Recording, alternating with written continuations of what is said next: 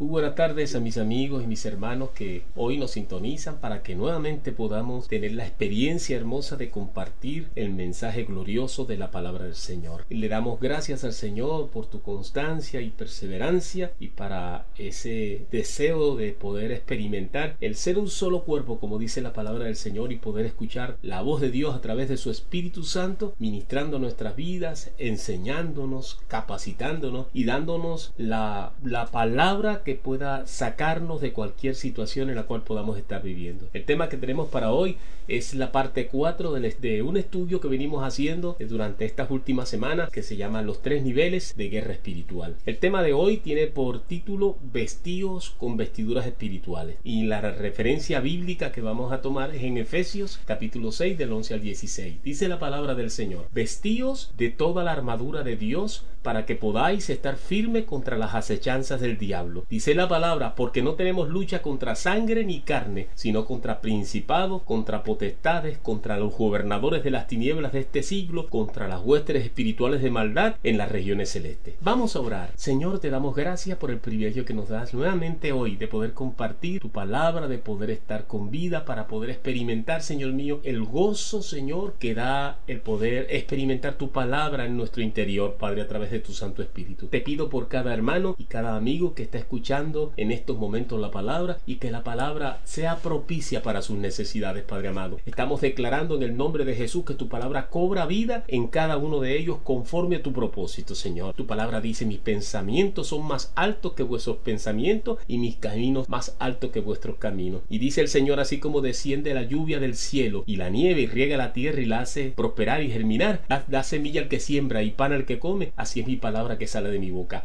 Hoy mi palabra que salga de mi boca, dice el Señor, hará en ti para lo que yo la he enviado. Te damos gracias, Señor, en el nombre precioso de Jesús. Amén, amén y amén. Vamos a empezar diciendo esto, apreciado amigo. ¿Qué pensaría usted si al estar transitando por alguna avenida, una calle principal en la ciudad en la cual habita y le aborda una persona completamente desconocida y le solicita encarecidamente que le presente su identificación sin tener ninguna identificación visible que le acredite para tal fin. ¿Qué es lo primero que usted haría? Lo mínimo, digo yo, que usted le diría es ¿quién es usted? Identifíquese. Bueno, la palabra de Dios nos da una enseñanza a través de la Biblia cuando irresponsablemente queremos utilizar los recursos que vienen de Dios sin estar debidamente identificados y vestidos adecuadamente con las vestiduras espirituales para tal fin. ¿A dónde vemos esto? Vamos a verlo en el libro de Hechos, capítulo 19 del 13 al 15. Pero algunos de los judíos exorcistas ambulantes intentaron invocar el nombre de Jesús sobre los que tenían espíritus malos, diciendo, os conjuro por Jesús, el que predica Pablo. Habían siete hijos de un tal Ezeba, judío, jefe de los sacerdotes, que hacía esto. Pero respondiendo el espíritu malo le dijo, a Jesús yo conozco y sé quién es, y sé quién es Pablo, pero vosotros quiénes sois. Y la experiencia cuenta que vivieron, pasaron momentos bastante difíciles por haber tomado armas espirituales que no les correspondían y no eran usados de la manera adecuada. De allí la importancia de ponernos la indumentaria adecuada, la armadura de Dios, que es lo único que nos identifica como siervo de Dios y plenamente nos autoriza para el ejercicio de su autoridad delegada a través de la manifestación de su poder en nuestras vidas. De allí que muchos cristianos son conocedores de la importancia de ponerse la armadura de Dios, pero lamentablemente no saben cómo ponérsela y si se la ponen no saben cómo ni dónde usarla. La vida espiritual no es una moda que se usa y luego se deja a nuestro antojo, sin acarrear consecuencias para nuestras vidas. Es una determinación que nos conduce a una plena transformación de nuestro ser, a manifestar un estilo de vida que lleve o conlleve a manifestar el carácter de Cristo a las naciones de la tierra. El hecho de no dedicar tiempo para aprender acerca de la armadura de Dios, lo que es, cómo podemos ponerlas,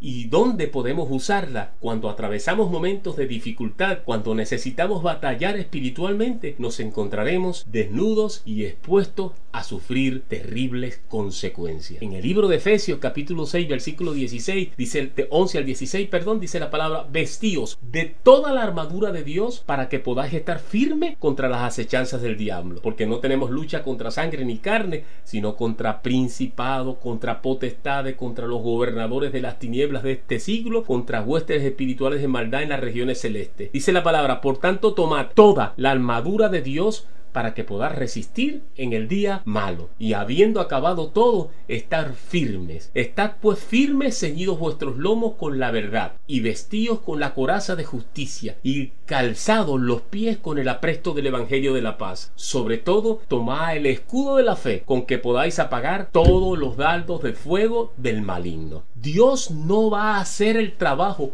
que nos corresponde a nosotros hacer. La palabra nos dice bien claro que Él nos puso a nuestra disposición toda la armadura pero es responsabilidad nuestra el vestirnos adecuadamente. Por eso nos dice la palabra, vestíos de toda la armadura de Dios. Debemos recordar que Satanás y sus demonios son seres espirituales y cada vez que un creyente trata de ejercer la autoridad de Dios sobre las enfermedades, sobre espíritus de inmundicia o de predicar el Evangelio de Jesús, estos van a buscar neutralizar lanzando un feroz ataque sobre el creyente. Y si no estamos vestidos con toda la vestidura de Dios, que es nuestra arma espiritual para ofrecer la debida resistencia a las huestes de maldad de las tinieblas, sufrirán o sufriremos irremediablemente daños. Pero si estamos debidamente vestidos, estaremos protegidos y el diablo y su sirviente, dice la palabra de Dios, tendrán que huir. En el libro de Santiago 4.7 dice la palabra, someteos pues a Dios, resistí al diablo y él huirá de vosotros. Es importante, amigo y hermano que me estás escuchando, que entendamos que el campo de batalla de nuestra guerra espiritual es nuestra mente. De allí la importancia de darle lugar a nuestros pensamientos que buscan entorpecer nuestro entendimiento con el propósito de desestabilizar nuestra vida espiritual y afectar directamente a nuestro dominio propio. La enseñanza que recibimos a través de la palabra en 2 de Corintios capítulo 10 del 3 al 6 dice la palabra del Señor, pues aunque andamos en la carne, no militamos según la carne, porque las armas de nuestra milicia no son carnales, sino poderosas en Dios para la destrucción de fortaleza, derribando argumento y toda altivez que se levanta contra el conocimiento de Dios y llevando cautivo todo pensamiento a la obediencia a Cristo. Muy pronto vamos a analizar completamente este pasaje donde están reflejados los tres niveles de guerra espiritual, pero previamente tenemos que aprender a vestirnos para poder entrar en el campo de la batalla. Y dice la palabra, y estando prontos para castigar toda desobediencia, cuando vuestra obediencia sea perfecta. Por último, daremos una breve descripción de las piezas que, forman esta armadura espiritual de nuestro Dios. Al dar esta descripción, el apóstol Pablo estaba mirando la armadura de un soldado romano para usarla como ejemplo para comunicarnos las grandes verdades de la armadura espiritual que Dios nos ha provisto para defendernos. Dice la palabra ceñidos vuestros lomos con la verdad y vestidos con la coraza de justicia y calzados los pies con el apresto del Evangelio de la paz. Sobre todo, tomad el escudo de la fe con que podáis apagar todos los dardos de fuego del maligno. Vamos a tratar a la luz de las escrituras de analizar el primer elemento o la primera pieza que forma esta armadura espiritual. Ceñidos vuestros lomos con la verdad. Etimológicamente la palabra ceñid denota la acción de mantenerse, atenerse o circunscribirse dentro de unos límites determinados al hacer o decir una cosa. Pudiéramos decir entonces que esto representa la ordenanza que se le daba a todo aquel que lleva una encomienda. Veamos en Segunda de Reyes capítulo 4, 29 y el 9.1 dice la palabra, entonces dijo él, el profeta, a Yesi, ciñe tus lomos y toma mi bácula, mi báculo en tu mano y ve. Si alguno te encontrare, no le saludes. Y si alguno te saludare, no le respondas. Y pondrás mi bácula sobre el rostro del niño. Entonces el profeta Eliseo llamó a uno de sus hijos de los profetas y le dijo, ciñe tus lomas, tus lomos y toma esta redoma de aceite en tu mano y ve a Ramón de Galaad representa siempre una acción, una encomienda que lleva a alguien, una ordenanza que está circunscrita en unos límites determinados al hacer o al decir. Por otro lado, lomos es la parte del cuerpo donde se colocaba el cinto.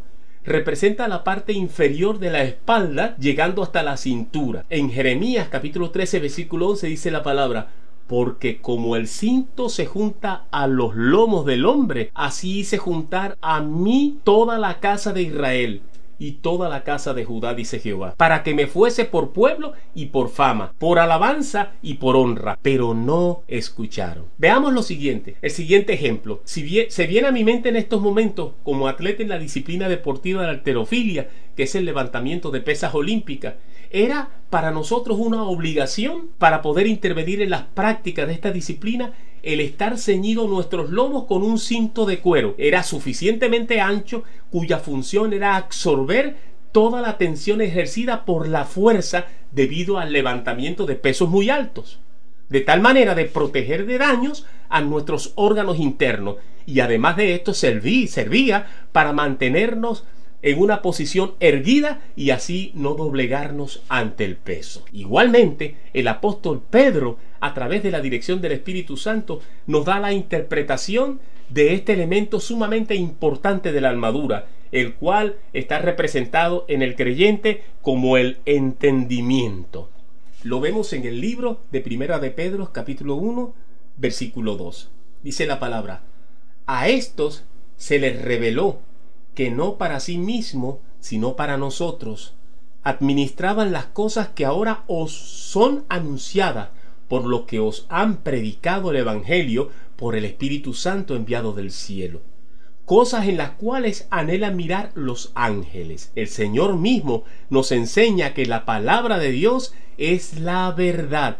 Y en el libro de Juan capítulo 17, 17 dice, santifícalos en tu verdad tu palabra es verdad. Fue la expresión de nuestro Señor Jesucristo ante el Padre. La palabra de Dios nos exhorta a no ser conformistas. En Romanos 12.2 dice la palabra, no os conforméis a este siglo, sino transformaos por medio de la renovación de vuestro entendimiento, para que comprobéis cuál sea la buena voluntad de Dios, agradable y perfecta.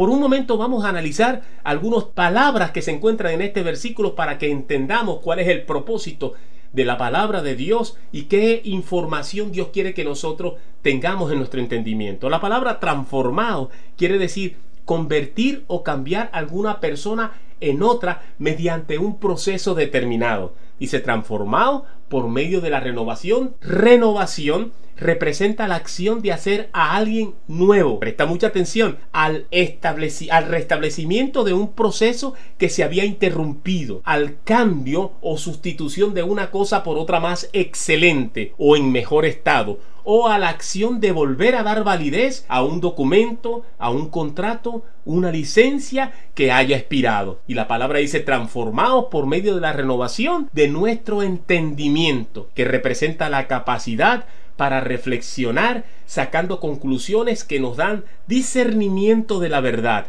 de lo bueno y de lo que es malo. Se trataría de un atributo concedido por Dios a la naturaleza humana en el momento de la creación. En el libro de Salmos capítulo 32 versículo 8 dice la palabra, y te haré entender, y te enseñaré el camino en que debes andar. Sobre ti fijaré mis ojos, para que comprobéis, dice la palabra definitiva, cuál sea la buena voluntad de Dios que es agradable y que es perfecta. Solo la palabra de Dios nos puede traer luz a nuestro entendimiento y solo a través de ella podemos absorber toda la atención producto de las situaciones adversas que sorpresivamente pueden venir a nuestras vidas, buscando debilitar nuestra paz. En el libro de Salmos, capítulo 119-130, y 119, 105 dice la palabra, la exposición de tus palabras alumbra, hace entender a lo simple. Lámpara es a mis pies tu palabra y lumbrera a mis caminos. Ceñid los lomos con la verdad. Es algo que nos corresponde a nosotros hacer. En el libro de Salmos 119, 130 y 119, 105 dice la palabra de Dios. La exposición de tus palabras alumbra, hace entender a lo simple. Lámpara es a mis pies tu camino, a mis pies tu palabra y lumbrera a mis caminos. Y en Juan 17, 7 dice el Señor, santifícalos, dice Jesús, en tu verdad. Tu palabra es verdad. Como reflexión final, la importancia de cómo podemos poner en práctica esta primera pieza. Somos el producto de nuestros pensamientos inevitablemente nos convertimos en lo que pensamos. Nuestra manera de actuar debe estar de acuerdo con lo que pensamos, ser coherentes y congruentes con nuestros pensamientos y nuestras acciones. Entonces, si esto es cierto, ¿por qué día a día hacemos cosas de las cuales después nos arrepentimos? ¿Por qué resumimos en ciertos momentos que no hemos tenido suerte o que las cosas no han salido como queremos? Estas preguntas que podemos hacernos a diario están impresas en el cuestionario de nuestra mente y salen solo si las cosas no han marchado bien. Pero, ¿quién es culpable de que las cosas no salgan bien? ¿Acaso será Dios? ¿O nuestro vecino? ¿O el compañero de al lado? ¿O el amigo? ¿O el padre? ¿O la madre? ¿O el hermano? ¿O el hijo? Cualquiera puede ser bueno para echarle la culpa cuando la realidad es que todo viene de nuestro interior, de nuestro esquema de pensamiento. Si nos convertimos en lo que pensamos, entonces estaremos de acuerdo en que las circunstancias que se presentan en la vida no son las que nos afectan, sino la interpretación que hacemos de ellas. Y esto depende de lo que hemos sembrado en nuestra mente.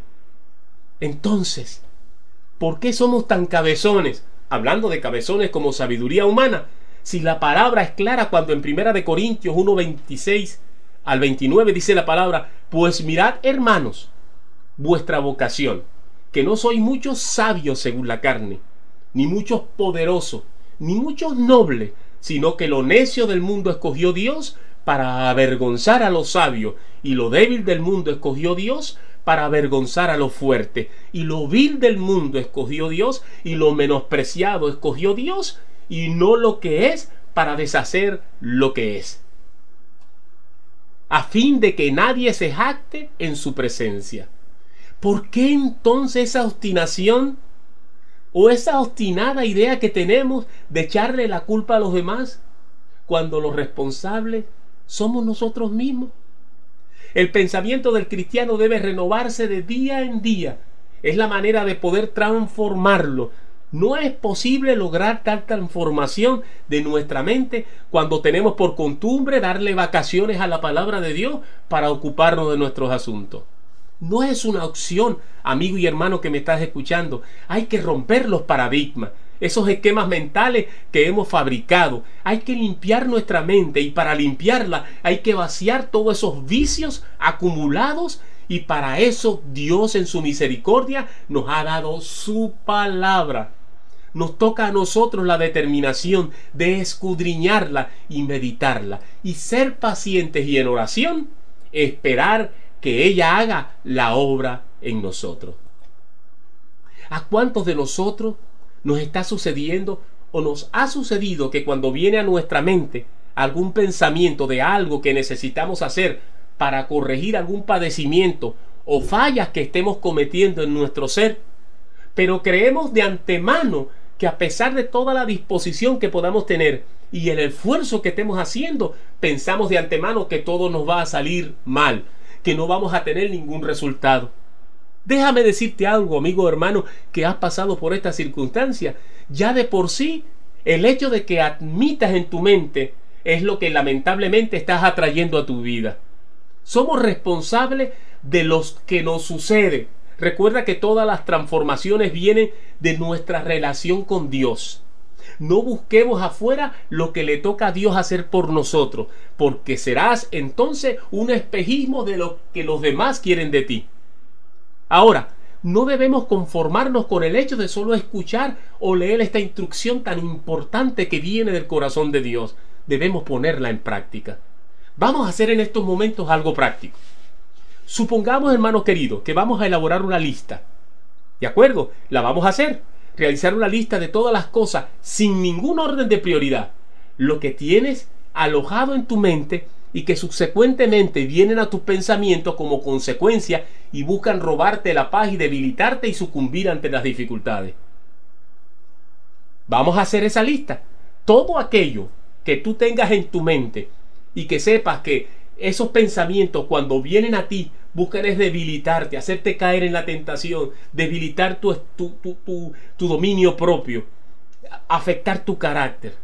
Vas a hacer esa lista sin orden de prioridad. Como segundo lugar, la vas a clasificar según el orden de prioridad y basa este orden de prioridad según el daño que esté produciendo esta situación en tu vida. Por ejemplo, en lo espiritual, desgano de fomentar el hábito para orar y escudriñar la palabra. Otro pudiera ser debilidad de fe para querer que Dios pueda cambiar nuestras vidas. En otra área puede ser el área sexual, dependencia a todo tipo de práctica en esta área en tu vida que son reprobadas y abominables ante los ojos del Señor. Tú las vas a enumerar como tú quieras. Y en el área del carácter, miedo al rechazo, miedo al fracaso, baja autoestima, conmiseración, falta de dominio propio para desechar decisiones o hechos como vicio, el alcohol, la droga, y, inclusive personas que son malas influencias y afectan nuestras vidas. No sé si habrán otras áreas más, pero tú las vas a colocar.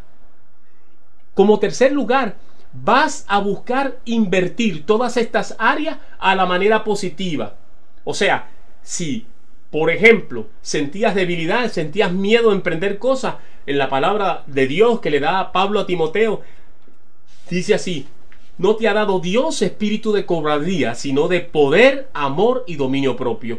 Entonces, vas a, vas a, a, escribir esta palabra, vas a buscar a invertir todas estas áreas a la manera positiva y la vas a sustentar con un versículo de la palabra de Dios.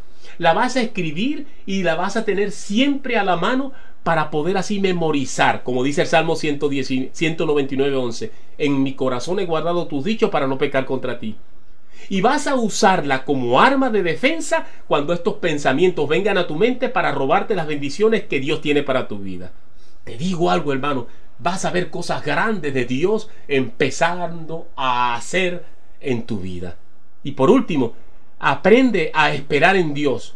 Solo haz tu parte Solo haz lo que te corresponde a ti y deja que Dios haga lo que Él le corresponde hacer. La palabra dice en Filipenses 4, de 6 al 7, por nada estéis afanosos, si no sean conocidas delante de Dios todas tus peticiones en oraciones y ruegos y con acciones de gracia. Y la paz de Dios, que sobrepasa todo entendimiento, guardará tu corazón y tus pensamientos en Cristo Jesús. Qué poderosa es la palabra de Dios. Qué grande es poder entender cada elemento de esta armadura espiritual. Este primer elemento nos da la seguridad y nos da la fortaleza de poder resistir todo el peso de la fuerza que implica las situaciones que vivimos a diario en nuestras vidas. Que Dios te bendiga y estaré orando, esperando en Dios el cumplimiento por fe de la palabra en ti. ¿Lo crees? ¿Lo crees? La palabra dice que al que cree, todo le es posible. Quiero decirte algo, amigo y hermano que me estás escuchando. Recuérdate que todavía no estás completamente vestido, pero puedes comenzar entrenándote en el uso de esta pieza tan importante para tu defensa y ataque a tus adversarios espirituales. En el próximo encuentro seguiremos conociendo, vistiéndonos y entrenándonos del resto de las piezas de la armadura espiritual de Dios. Que el Señor te bendiga y que esta pequeña pero poderosa palabra que el Espíritu Santo nos ha ministrado te sirvan como estímulo y como fundamento para que puedas crecer, porque Dios te ama de una manera incomprensible por el ser humano y anhela que tomes la herencia que te corresponde. Que Dios te bendiga y hasta otra nueva oportunidad.